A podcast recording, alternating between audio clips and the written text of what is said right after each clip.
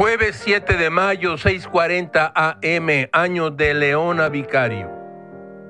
Gil encontró esta terrible noticia en su edición española de su periódico La Razón, algo estremecedor.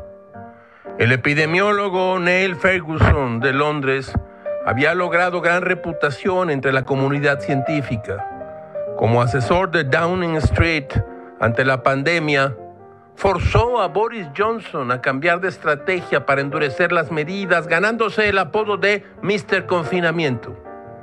Ferguson sostuvo que si no se llevaba a cabo la cuarentena, Reino Unido podría llegar a los 500 mil muertos.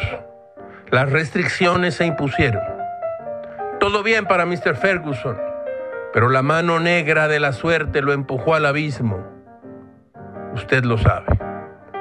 La lujuria, enemiga de la cuarentena, tentó a Ferguson y lo llevó a encontrarse con su amante, Antonia Statz, una bella activista de izquierda de 38 años que vive con su marido y sus dos hijos.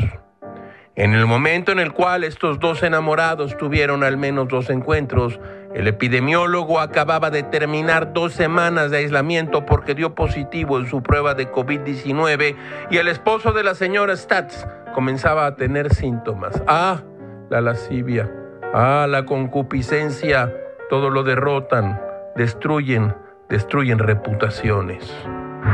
Todo, todo es muy raro, caracho. Como diría el hombre del estadio vacío, ahí va el agua,